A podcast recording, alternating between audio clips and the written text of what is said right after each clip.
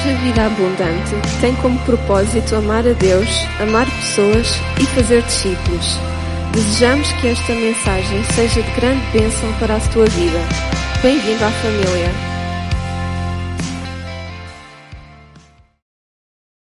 Primeira de Reis, capítulo 18.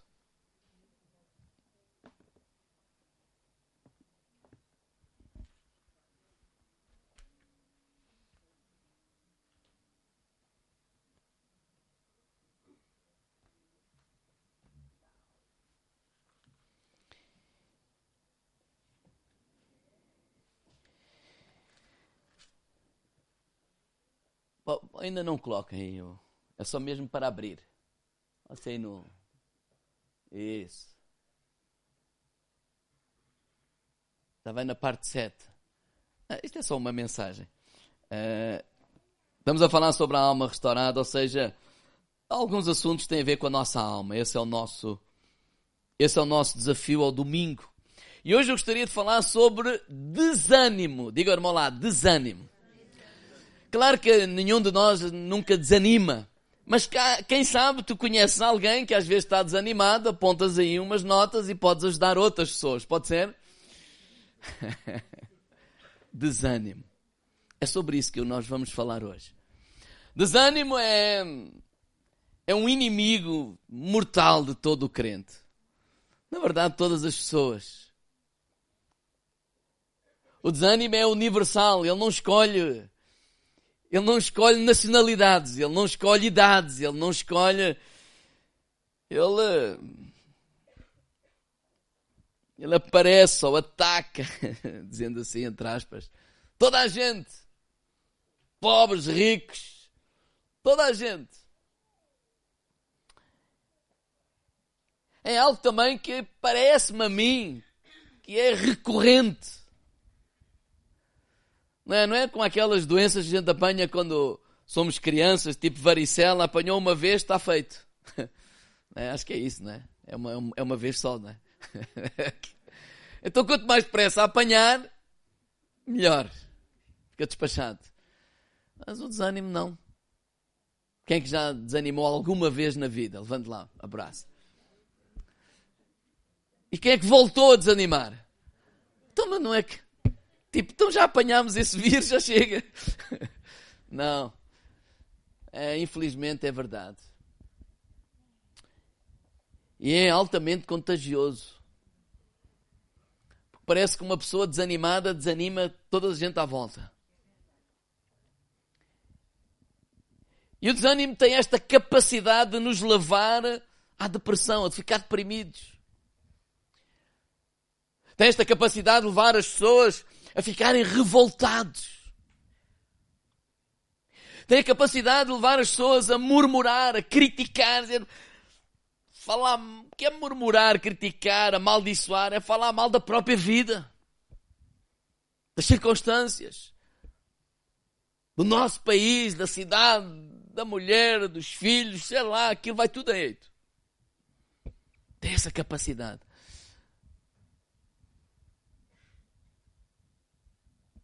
Uma pessoa desanimada é uma pessoa enjoada. Enjoada neste sentido de parece que não apetece fazer nada. Ela não está bem, está, olha, olha, tanto faz, pronto, é qualquer coisa. A pessoa está desanimada. O desânimo, de facto, leva-nos ao fracasso. O desânimo leva-nos a fazer desistir a poucos metros da meta. O desânimo leva-nos a fazer a, a, a, esta expressão bem portuguesa, né? mandar a toalha ao chão, tipo, epá, olha, eu, eu, eu desisto já, acabou, não dou mais. E eu gostaria de falar acerca do desânimo, apoiado numa história que está aqui em 1 de Reis, no capítulo 18 e 19. Convido os irmãos a ler em casa todos estes dois capítulos. Vamos ler apenas alguns versos onde fala de um homem chamado Elias. Elias era o profeta. E ele está a viver um tempo aqui bem difícil, bem complicado. A nação de Israel ela está a adorar ídolos. Adora lá um tal Balaal, esses deuses. E o rei, Acabe e a rainha não querem nada com Deus. Na verdade, até incutiram esses, essa idolatria ao próprio povo de Israel. Ele sente-se ali meio sozinho. Ele sente-se meio a remar contra a maré. E no capítulo 18, por exemplo, ele, ali uma altura que ele enche assim cheio de fé. E ele lança assim um desafio, porque o desejo dele não era mostrar-se, o desejo dele era que o povo de Israel se voltasse de novo para Deus. Que reconhecessem que só Deus é o Senhor. Só a Ele o adoraremos. Ele tem bem presente que nós não devemos dobrar a imagem alguma, Deus algum, só Deus é o Senhor. Então ele faz um desafio a esses profetas de Balaal, ele desafia o rei, desafia a rainha, desafia todos aqueles idólatras e ele, e ele faz um desafio de irem lá para o Monte Carmelo e vamos lá ver quem é que é o verdadeiro Deus. E é assim um ponto alto ali na vida de, de Elias, porque, porque há, há uma manifestação do poder de Deus naquele dia assim algo extraordinário e talvez ele pensasse que a partir de hoje as coisas vão mudar radicalmente aqui na nossa cidade. Porque nesse desafio, de facto, Deus com toda a sua graça, com todo o seu poder, com toda a sua misericórdia, ele honra né, este homem de Deus e o altar que ele construiu, Deus responde de tal forma que diz aqui no versículo 39, 1 de Reis 18, 39, diz que o que vendo o povo, ou seja, o que aconteceu, caiu sobre o seu, caiu sobre o seu rosto e disse, só o Senhor é Deus, só o Senhor é Deus. E Elias disse, lançai mão dos profetas de Balaal, que nenhum deles escape e lançaram mão neles, e Elias os fez descer ao ribeiro de Quizon, e ali os matou. Ou seja, por causa daquela manifestação de Deus, diz aqui no versículo 38 que o povo, ele reconheceu que só o Senhor é Deus. E começaram a clamar a Deus. Então ele desafiou-os a, a, irem para cima de todos esses 400 profetas de Balaal e a todos eles foram mortos. E ali uma grande vitória. Mas no capítulo 19, versículo 1, diz assim: Acabe fez saber a Jezabel. Jezabel era a mulher dele. Acabe era o rei quanto Elias havia feito e como totalmente matara todos os profetas à espada. Então Jezabel mandou um mensageiro a Elias dizer, assim me façam os deuses e outro tanto, se de certo amanhã, esta hora, não puser a tua vida como a um deles. Ou seja, quando a mulher de Jezabel, a rainha, soube o que tinha acontecido, ela, ela, ela, ela fez um voto, uma promessa né, mandou um mensageiro a Elias e disse, olha, se amanhã a esta hora tu não tiveres igual a esses 400 profetas que foram todos mortos, né, não me chamei Jezabel. e no versículo 4, ao versículo 3, diz que vendo ele se levantou para escapar com vida. E foi e veio a Bertseba, que é de Judá, e deixou ali o seu moço. Ele se foi ao deserto, caminho de um dia, veio e se assentou debaixo de um zimbro. Pediu ao Senhor, perdão, e pediu em seu ânimo a morte. E disse: Já basta, Senhor. Toma agora a minha vida, pois não sou melhor do que os meus pais. Papá, nós te damos graças por esta manhã maravilhosa na tua casa, junto com os meus irmãos. Senhor, queremos te pedir a tua direção para a ministração da tua palavra, Senhor. Nós amamos a tua palavra. Nós nós desejamos ouvir o que tu tens para nós, Senhor. E eu te peço, Senhor, que que seja apenas e só um instrumento nas tuas mãos, para que tu possas nos falar, que a tua palavra venha do teu coração para as nossas vidas, para o nosso coração, Senhor. Não seja de mente para mente apenas intelectual, intelectualidade, mas seja que venha do teu espírito, do teu trono, o teu espírito fala ao nosso espírito, Senhor. Em nome de Jesus. Amém. Para este rei, Davi, eh, perdão, Elias era o problema. Aqui fala apenas deste acontecimento. Mas o pano de fundo de toda a vida de Elias, deste rei, esta rainha, eles nunca se deram lá muito bem. É? Para eles, o Elias era o problema. Até porque o capítulo 18 começa com uma grande fome. E uma grande fome que foi profetizado por Elias por causa desta idolatria do povo de Deus. Foi juízo de Deus por, ele, por eles terem se afastado e seguindo outros deuses. Então, para este rei e esta rainha, Elias é um alvo a bater. Elias andou fugido muito tempo.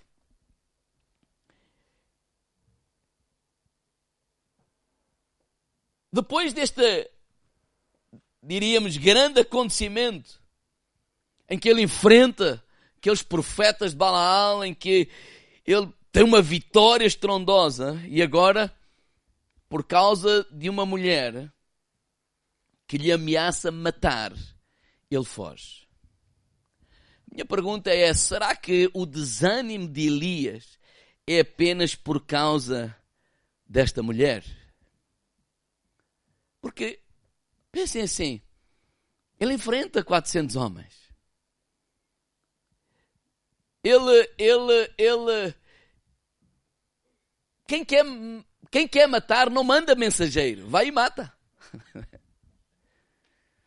Mas antes de percebermos o porquê, vamos ver algumas consequências do desânimo. Primeiro, o desânimo, quando eu olho para esta história, ele leva-nos a um falso senso de valores. Porque ele diz assim: Olha, todos nós temos que morrer, então, para mim, chegou a hora. Primeiro, a nossa hora não é decidida por nós. Está nas mãos do Senhor. Segundo, todos nós temos que morrer. É mais ou menos. Porque de, de facto este homem aqui, ele não morreu. Diz que ele foi arrebatado. Mas a ideia aqui é não vale a pena. É esta mentalidade. A pessoa fez, aconteceu, esforçou-se e, e, e, tem este, este, este sentimento. Não vale a pena, pá, andei aqui a trabalhar para o boneco, andei aqui a esforçar-me, pá, estou farto disto e abandona. E tudo porquê? Porque ele está desanimado. Ele não sabe como lidar com o desânimo. Então o desânimo leva-nos a ter este falso senso de valores, de não vale a pena. Mas quem é que disse que não vale a pena? Deus disse que não valia a pena? Não, ele concluiu que por causa do resultado daquilo que aconteceu que não valia a pena. Segundo, consequências de, do, do desânimo.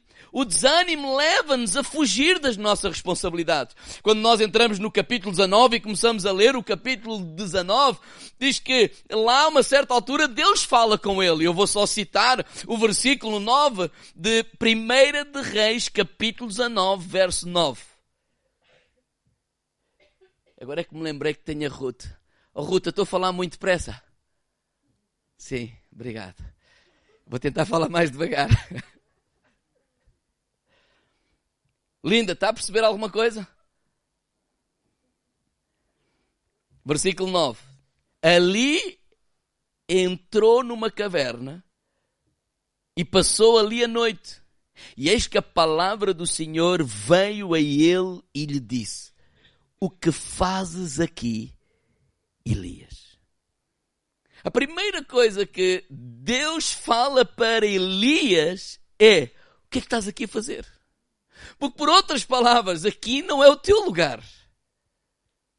Por outras palavras, olha, para estares aqui, quer dizer que abandonaste a tua responsabilidade. Então o desânimo leva-nos a fugir das nossas responsabilidades. Porquê? Está a ser difícil.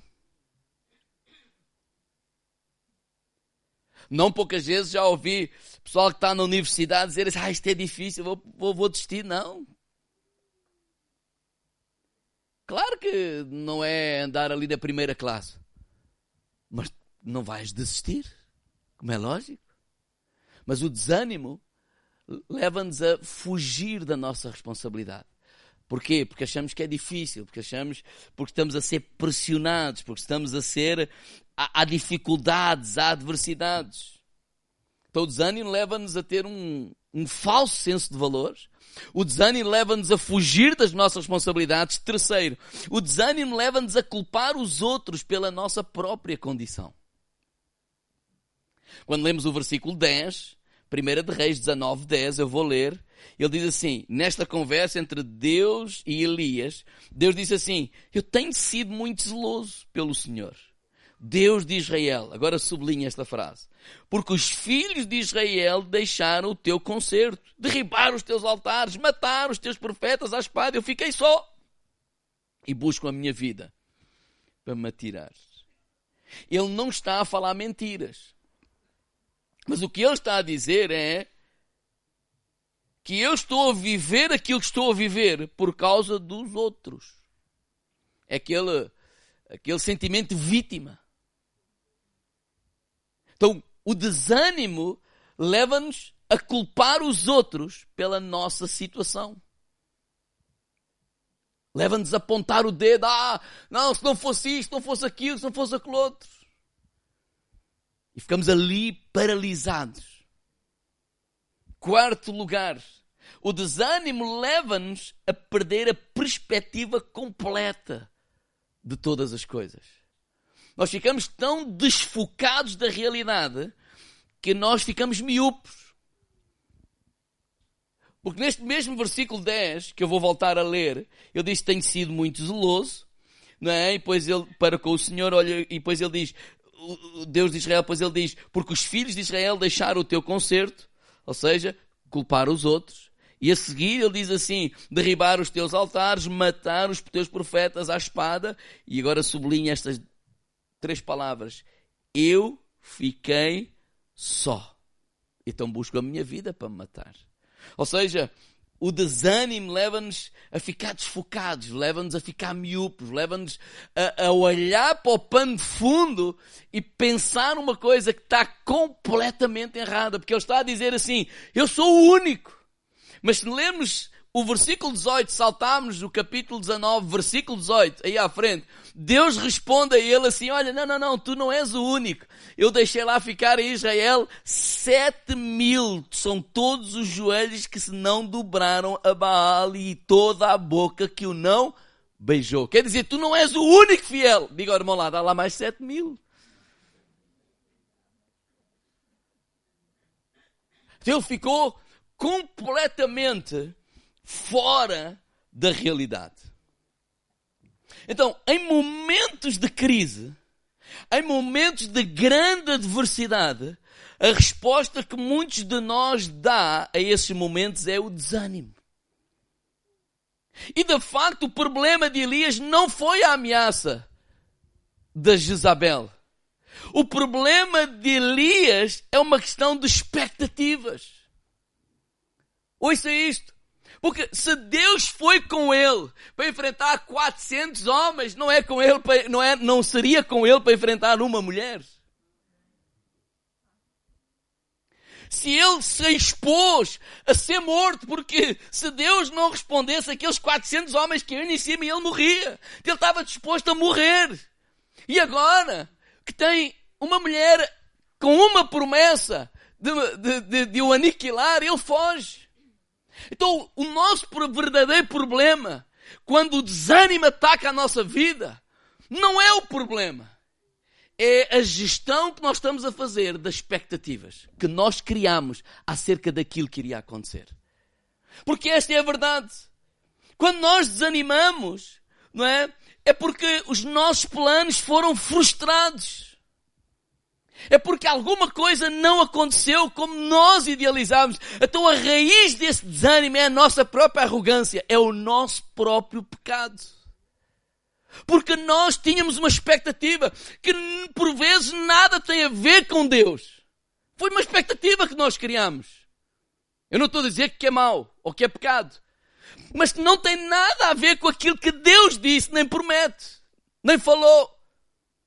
E a gestão dessa expectativa nos leva a ficar desanimados, nos leva a ficar a achar que não vale a pena, nos leva a, a, a, a culpar os outros, nos, nos leva a achar que somos uma vítima, nos leva a perder completamente a realidade das circunstâncias. Segunda de Coríntios capítulo 4 versículo 7 o apóstolo Paulo diz assim à igreja de Coríntios, versículo 7, temos porém este tesouro em vasos de barro, para que a excelência do poder seja de Deus e não de nós. Em tudo somos atribulados, mas não angustiados, perplexos, mas não desanimados. Ele está a dizer assim, olha, nós somos vasos de barro. E somos vasos de barro porquê? para que tudo de bom que aconteça, que fique, fique bem evidente que a glória pertence a Deus. Toda a honra, toda a glória pertence a Ele, é dele, o poder é dele. Agora, antes de desanimarmos, nós ficamos perplexos. E o que é isso perplexo? É nós ficamos, é quando as nossas expectativas ficam frustradas. É quando nós passamos tempos, momentos na nossa vida em que nós olhamos e dizer assim, há qualquer coisa que não está certo. Há qualquer coisa que não bate certo. Eu não sei se vocês já viveram esses momentos, eu já vivi esses momentos, em que nós lemos a Bíblia, acreditamos na Bíblia, mas parece que isso não, não condiz com aquilo que eu estou a viver. Parece que Deus diz aqui uma coisa, mas eu estou a viver outra. Eu entro em crise. Porque eu fico, eu fico perplexo, eu fico, este desânimo quer, quer, quer assolar a minha vida e dizer assim, não, olha, há qualquer coisa que está mal. Deus promete-me abençoar e eu não estou a viver essa bênção. Deus promete ser comigo e eu parece que não estou a ver Deus ser comigo. Eu leio versículos bíblicos que eu disse, não, isso não, não, não está certo. Por exemplo, eu leio Romanos capítulo 8, verso 28. Eu vou ler. Eu não estou a pedir para abrir, que já vamos lá outra vez a primeira de Reis 18 e 19, está bem? Romanos 8, 28 diz assim: E sabemos que todas as coisas contribuem para, juntamente para o bem daqueles que amam a Deus, daqueles que são chamados pelo seu decreto. Outras, outras Bíblias dizem que eles são chamados pelo seu propósito. Então, quando eu leio este texto, eu digo: não, isto não é verdade. Todas as coisas contribuem para o meu bem. E se eu estou a viver algum tempo em que eu não estou bem, eu estou mal, dizer, não, não, há aqui qualquer coisa que está mal. Porque eu não estou a viver isso que a palavra de Deus diz. Ou então nós temos que perguntar para o texto, temos que olhar para o texto e fazer perguntas ao texto. O que é que Deus quer dizer, ou o que é que significa estar bem? O que é que significa cooperar para o meu bem? Porque às vezes o entendimento errado leva-nos uma expectativa errada e essa expectativa sendo frustrada leva-me ao desânimo. E o desânimo leva-me a ter um falso senso de valores, leva-me a culpar os outros, leva-me a fugir das minhas responsabilidades, leva-me a ficar completamente com uma perspectiva errada da realidade das coisas. Uma coisa vai atrás da outra. Então o que é que significa estar bem? O que é que significa para o meu bem? É que às vezes nós confundimos bem com bem-estar. Porque se estar bem significa, por exemplo, eu ter dinheiro, então isso significa que aquelas fases em que eu estou a viver, em que eu não tenho assim tanto dinheiro ou até tenho falta dele, então eu não estou bem. Se estar bem significa eu ter saúde, e eu passo momentos na vida que às vezes a minha saúde não está assim tão bem. Então isso me traz para mim esta mentalidade. Então eu não estou bem. Porque há coisas que é verdade têm a ver com, com, com a saúde menos bem, mas há coisas que têm a ver com a nossa idade. Claro, quando nós temos 13 anos, ou quando nós temos 73, ou 83, ou 93, temos algumas complicações que não tínhamos aos 13. Sim ou não? Não tem nada a ver com o diabo. Diga-me lá, tem mesmo a ver com o nosso corpo a envelhecer.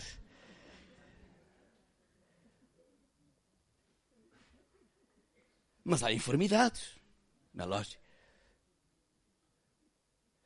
Se eu penso que estar bem é cumprir os meus sonhos, então se eu não estou a cumprir, se eu estou a viver um tempo em que eu vejo a minha vida aos meus olhos a andar para trás, tal e qual como, como o, o como é que ele se chama? Ali o, perdão, o José, né, que teve um sonho e agora foi vendido, foi rejeitado, vai parar à prisão, eu vejo a minha vida andar para trás, eu não estou bem.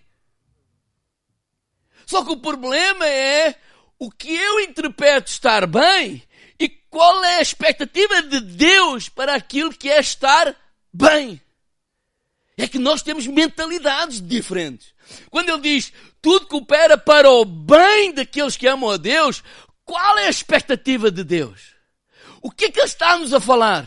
Onde é que ele está-nos a querer levar? Está no versículo 29. Se nós lemos não é, Romanos 8, 29, o que é que é estar bem diante de Deus? Ele diz assim, versículo 29, porque os que dantes conheceu, também os predestinou para serem conformes à imagem do seu filho, a fim de que ele seja o primogênito entre muitos irmãos. Quer dizer que para Deus estar bem significa ser mais parecido com Jesus. Para Deus está a dizer assim, olha, tu estás bem, significa que tu estás-te a tornar numa pessoa mais parecida com Jesus. Por isso é que Jesus, que era o unigênito, ele tornou-se o primogênito de toda uma família. Então o alvo de Deus, a expectativa de Deus, quando ele diz assim, todas as coisas contribuem para o bem daqueles que amam a Deus. A nossa expectativa é estar bem é ter tudo à nossa maneira. Mas Deus diz que estar bem é que todas essas coisas vão contribuir para que eu seja mais parecido com Jesus. Então, significa o quê? Que Deus está mais interessado naquilo em que tu te estás a transformar do que aquilo que tu estás a fazer. Há certas coisas que Deus permite que venham à nossa vida, porque nos vão ajudar a transformar nessas pessoas cada vez mais parecidas com Jesus. Então a minha expectativa está na conquistar. Mas Deus está a falar em nós sermos. Talvez o Elias pensasse assim, depois depois desta confronto no Monte Carmelo com 400 profetas, depois deste povo gritar só o Senhor é Deus e matar aquelas, aqueles, aqueles idólatras todos, tudo isto vai mudar. Mas parece que nada mudou. A opinião do rei não mudou, a opinião da rainha não mudou, então como que eu não consegui conquistar aquilo que eu idealizava ou pensava, então eu fico desanimado, porque não vale a pena, vou morrer, acabou, acabou, epá, estive aqui a trabalhar para o boneco, acabou-se. Não. Nós olhamos por uma coisa, Deus está a olhar para outra. E nós percebemos isso na conversa de Deus para com Elias. Então Deus olha para as circunstâncias e diz assim, olha, o meu filho Mário está-se a transformar mais à, à imagem e semelhança de Jesus. Olha, no dia a dia, nas circunstâncias da vida, na vida, no cotidiano da vida que acontece diariamente, não é? O, o meu filho António, a minha filha Gilberta, ou seja o que for, não é? Ele está-se a se tornar mais semelhante a Jesus. Diga-me ao lado, esta é a pergunta. Porque o desânimo acaba quando nós percebemos que o plano de Deus continua perfeito. Tudo isso que pode estar a acontecer na nossa vida vai contribuir para nós sermos mais parecidos, mais humildes, mais mansos, mais domínio próprio, mais amor. Quando lemos a história de José, percebemos isso. Aos olhos de qualquer pessoa humana, nós dizemos, este José coitado. E usamos esta expressão do coitado. Ele tem um sonho, ama, mas olha, a vida dele vai de mal a pior. Isso, dependente das igrejas que nós frequentamos, não é que algumas pessoas fre frequentam, nós iríamos dizer, este José está debaixo de maldição.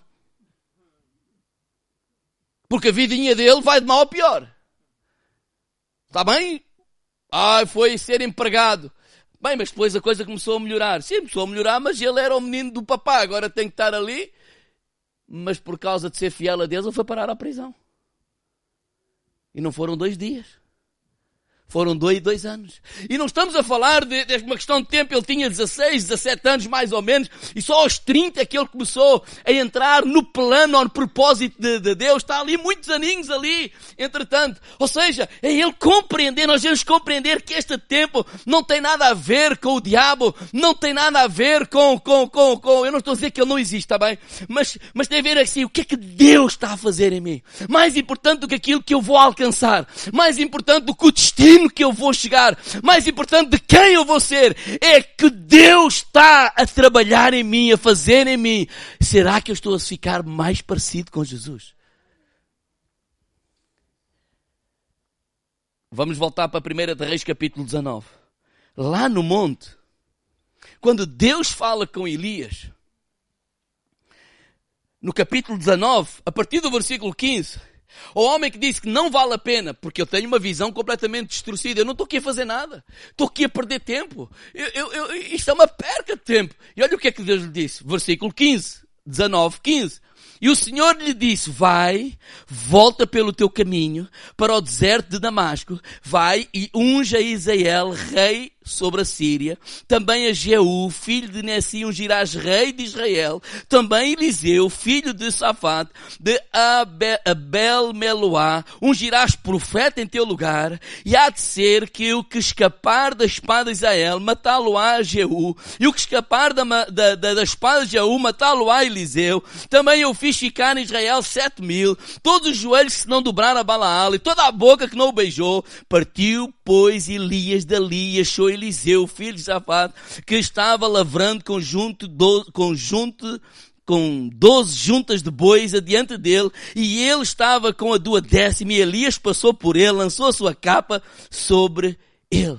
Ou seja, nós percebemos que nesta, nesta fugida de Elias para o deserto, há, há, Deus trabalha com ele. Por exemplo, ele, ele, ele, ele descansa. Diz que ele se coloca lá num lugar e dorme. E quando ele acorda, está lá um pão bem cozido, alantejano, para ele comer. E ele come e volta a dormir. Deus trabalha com ele, ou seja, faz o descansar e faz o alimentar. E às vezes o desânimo tem muito a ver com o nosso cansaço e com a falta de alimento que ele faz este homem descansar. Ele faz este homem se alimentar. Agora, a seguir ele alinhou as expectativas de Elias. Elias, tu estavas à espera disso aqui, mas olha, o meu plano continua.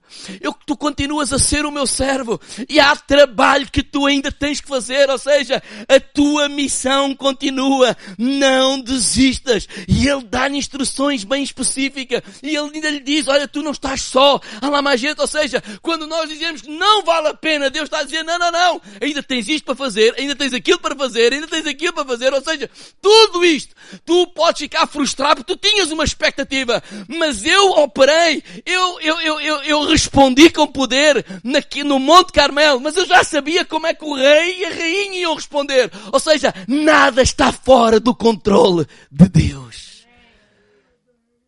Nada está fora do controle de, de, de, de Deus, nada.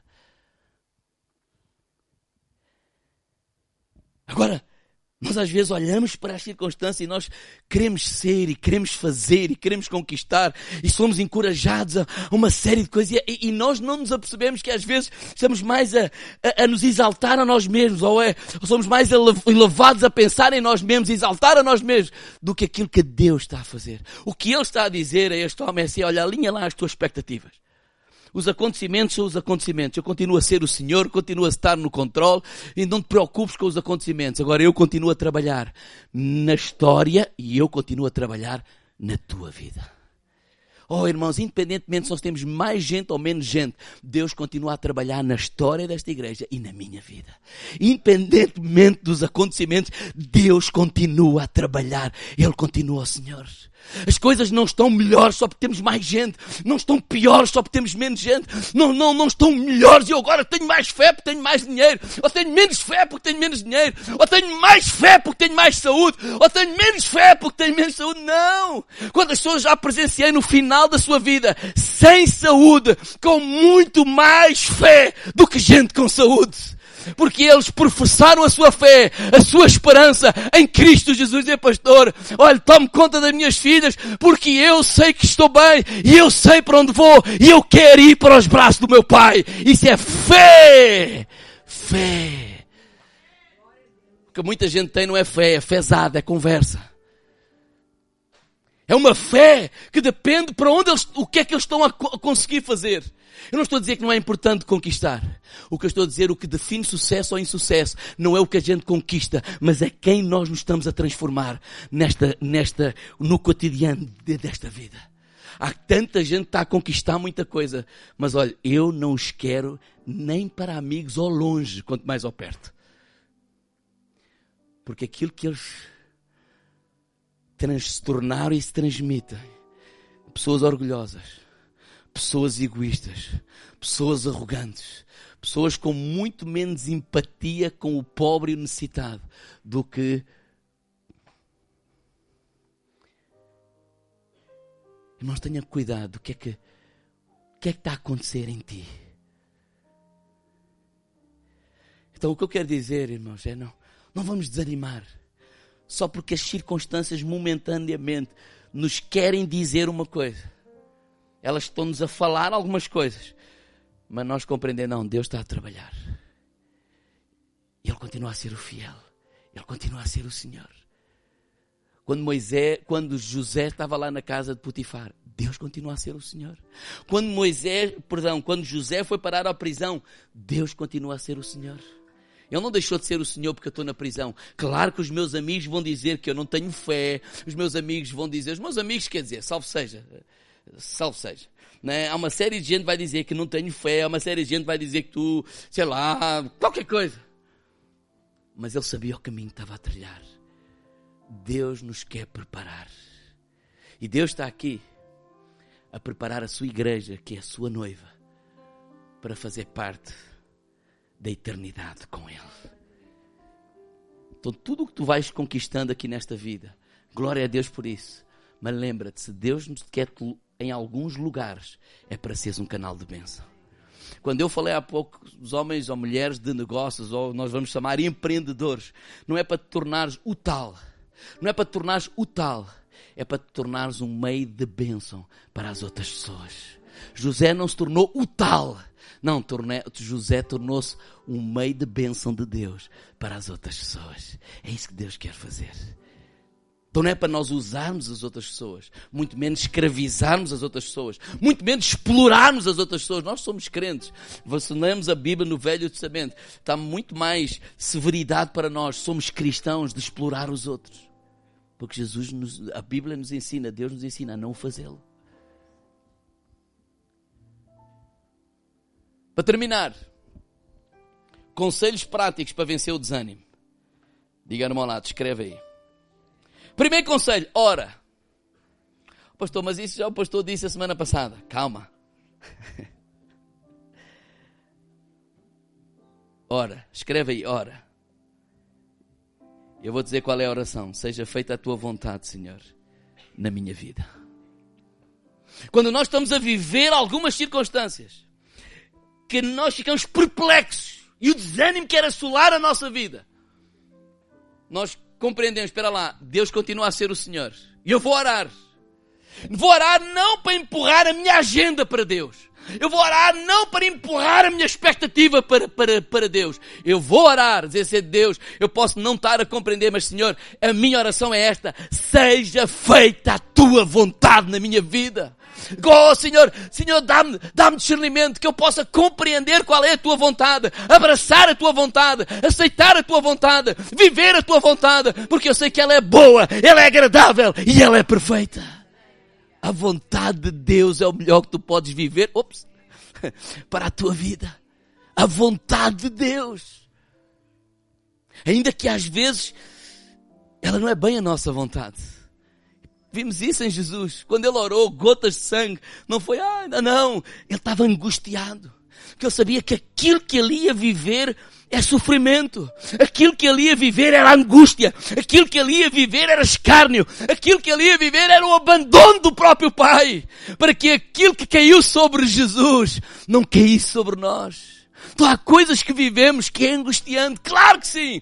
Há coisas que vivemos que nós não queremos viver, mas seja feita a tua vontade e dá-me sabedoria para viver tudo aquilo que tu queres que eu viva, porque eu quero que tu estás a trabalhar na minha vida para que eu seja mais parecido com Jesus. E estamos a preparar para algo lá à frente. Talvez a gente saiba, talvez a gente não saiba, talvez a gente até saiba algo bem maior lá à frente. Segundo, cala todas as vozes de desânimo que estão à tua volta. Escreve aí, cala todas as vozes de desânimo que estão à tua volta. Oh irmãos, há um, uns quantos profetas da desgraça. É gente que só fala aquilo que as circunstâncias mostram. Né? É como o outro. Né? Depois do jogo, ele sabe como é que é o, o final. Claro! É os profetas da desgraça. Pessoas, redes sociais. E quantas vezes nós ficamos a ouvir os profetas da, da desgraça? Ah, isto assim, isto está muito mal, e vai de mal ao pior, e não sei o que, e vai acontecer isto, aquilo é para cala a boca dessa gente. Como? Não sigas essa gente. Não ouças essa gente. Não, não tenhas intimidade com essa gente. Para de ouvir essas vozes. Porquê? Porque nós precisamos de ouvir uma voz, que é a voz de Deus. E digo, irmão lá, a voz de Deus não anda aí aos gritos. Então, a única maneira de ouvir é calar a gritaria que anda à nossa volta. Olha o que diz aí no versículo, capítulo 19, verso 11. Deus disse: Olha, sai. Ele, estava lá numa caverna, saiu para fora. Põe-te neste monte perante a face do Senhor. E eis que passava o Senhor como também um grande forte. Ou seja, passava o Senhor como também, quer dizer, ao mesmo tempo. Um grande forte vento que fendia os montes, quebrava as penhas diante da face do Senhor. Porém, o Senhor não estava no vento. E depois do vento, um terremoto. Também o Senhor não estava no terremoto. Versículo 12. E depois do terremoto, um fogo. Porém, também o Senhor não estava no fogo. E depois do fogo, sublinha esta frase: uma voz mansa e delicada. É alguém que não está aos gritos. E alguém que fala baixinho, numa sala que toda a gente aos gritos, é muito difícil ouvir essa pessoa. Concorda comigo ou não? Ele disse, olha, olha, olha.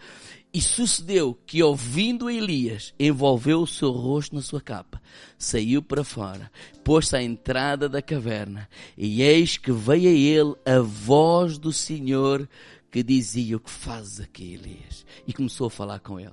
E começou a trazer de novo a perspectiva correta. Então, quando eu digo cala as vozes, é, oh irmãos, há alturas na vida que aquilo que as pessoas dizem é o óbvio. É o óbvio. Ai, estás a ver? Estás a ver a tua saúde? É o óbvio. Estou a ver, eu não sou cego. Desculpem a expressão. Ai, estás a ver o que estás a viver? É óbvio. Sou eu que estou a viver. Sou eu que estou a levar com as consequências em cima. Sou eu que estou a sofrer. Às vezes posso estar a sorrir, mas eu também sofro. Tu também sofres. Sou eu que às vezes estou a chorar por dentro. Há pessoas que só falam o óbvio como grande coisa. Então para de ouvir essa gente. Porque no meio da tal plex, plexi, ai, nós ficamos perplexos. Que é quando o desânimo vem. O que eu preciso é de ouvir a voz de Deus. Porque mesmo que eu não compreenda, mesmo que aquilo que eu leio não condiz que eu estou a viver, eu vou encher o meu coração de esperança. E a voz de esperança é a palavra de Deus. A voz de esperança, a voz de esperança é ler um bom livro que fala da palavra de Deus. É ouvir a palavra de Deus. É louvar e adorar ao Senhor. Eu posso não compreender, eu posso não entender, eu posso mas eu sei, Deus está a trabalhar em mim. Deus continua a ser o Senhor. Ele continua a estar no controle controle de todas as coisas. Ouve a voz de Deus, a voz de Deus é a voz da esperança. Terceiro lugar, só mais dois e, e termina. Lembra-te que tu és mais do que vencedor. Diga irmão lá, tu és o mais que vencedor. Romanos 8:33 diz: Quem intentará acusação contra os escolhidos de Deus? É Deus quem os justifica. Quem os condenará? Pois é Cristo quem morreu ou antes quem ressuscitou de entre os mortos. Está à direita de Deus, também intercede por nós. Quem nos separará do amor de Cristo? A tribulação, a angústia, a perseguição, a fome, a nudez, o perigo, a espada. Como está escrito, por amor de ti somos entregues à morte. Somos reputados como ovelhas para o matador. Mas em todas estas coisas, ou sobre todas estas coisas, somos mais do que vencedores por aquele que está em Cristo Jesus. Estou certo que nem a morte, nem a vida, nem os anjos, nem os principados, nem os potestades, nem o presente, nem o porvir, nem a altura, nem a profundidade, nem alguma outra criatura nos poderá separar do amor de Cristo que está em Cristo Jesus. Nem a morte. Quando eu leio o último livro na Bíblia, fala, nós vencemos. Jesus venceu. Jesus venceu e esmagou a cabeça do, da serpente e nós somos mais do que vencedores em Cristo Jesus. Então muda essa tua mentalidade, muda essa tua postura, muda essa tua maneira de falar, muda a forma de tu veres a vida à tua volta. Muda, muda, muda a forma de falar, não é, ai agora eu vou falar positivo, vou ser positivo. Não, eu mudo a minha forma de falar, porquê? Porque eu conheço a palavra de Deus. Eu agora, eu entendo de outra forma. Eu não vejo só apenas aquilo que está a acontecer. Eu creio que Deus está a trabalhar na minha vida. Eu não creio, eu não olho apenas para aquilo que é visível. No final, nós somos vencedores. Cristo vence. O inimigo é derrotado. E a igreja é mais do que vencedor em Cristo Jesus. Então eu vou mudar de postura. Então eu vou mudar de expectativa. Até eu vou mudar a minha forma de falar. Eu vou mudar a minha forma de ver as coisas. Nós não vemos a crise, o problema, dizer, ah, o mundo vai acabar. Ah, a igreja vai desaparecer. Não, a igreja não vai desaparecer. Porque a igreja não é fruto de um homem. A igreja não é a instituição. A igreja é a família dos homens e mulheres, filhos e filhas de Deus. Independentemente da perseguição, independentemente de pandemias, independentemente do que possa acontecer, da maldade, seja do que for, a igreja nunca vai perder. Quando eu olho para a Bíblia, ela é vencedora. Porque a igreja não somos nós, apenas aqui. Não é apenas o que eu estou a ver. Não, Jesus venceu. Muda a tua perspectiva. E por último, ser essa voz profética nesta geração. Oh irmãos, onde tu andares, no teu trabalho, no ginásio, no grupo das redes sociais, no grupo do WhatsApp. Diga ao irmão lá, sei essa voz de esperança. Diga a ele, sei essa voz de esperança. Que tu possas ouvir os céus e trazer, aos, trazer os céus para esse ambiente onde tu estás. Possamos ser essa voz de esperança. Possamos ser essa voz de ânimo. Possamos ser essa voz de coragem. Possamos ser essa voz que levanta as pessoas à nossa volta. Porquê? porque nós cremos no nosso Senhor. Amém. Será que podemos ser essa voz de esperança? Do que no meio daquela gente toda que está ali dizer, ah, um fala de morte, o outro fala de, sei lá, de atropelamento, o outro fala no. Bem, aquilo é. É medonho estar ali. Ah, não, mas eu também tive uma amiga que, olha, teve esse, teve esse sinal na cara e morreu. Diga-me ao lado, ser um profeta da esperança. E a nossa esperança está em Jesus. A nossa esperança não é que tudo vai acontecer como eu quero. A nossa esperança está em Jesus. E o final da história está lá em Apocalipse. Então, quando eu falo essa esperança, é porque eu acredito naquilo que está ali escrito. Amém? Então, sei esse profeta que levanta as pessoas, que encoraja as pessoas. Que oportunidade que nós temos de viver este tempo onde as pessoas estão tão angustiadas, estão tão negativas, estão tão desesperadas com as circunstâncias, de ser uma voz de consolo, de ser uma voz de ânimo, de ser uma voz de esperança, de ser uma voz que abraça, de ser um ouvido que ouve, em vez de só falar, falar que ouve as pessoas, deixa a pessoa falar, deixa a pessoa desabafar, deixa a pessoa e abraça essa pessoa, que tu possas ser os braços de Jesus as pernas de Jesus, a boca de Jesus no mundo de hoje. Amém? Vamos ficar de pé.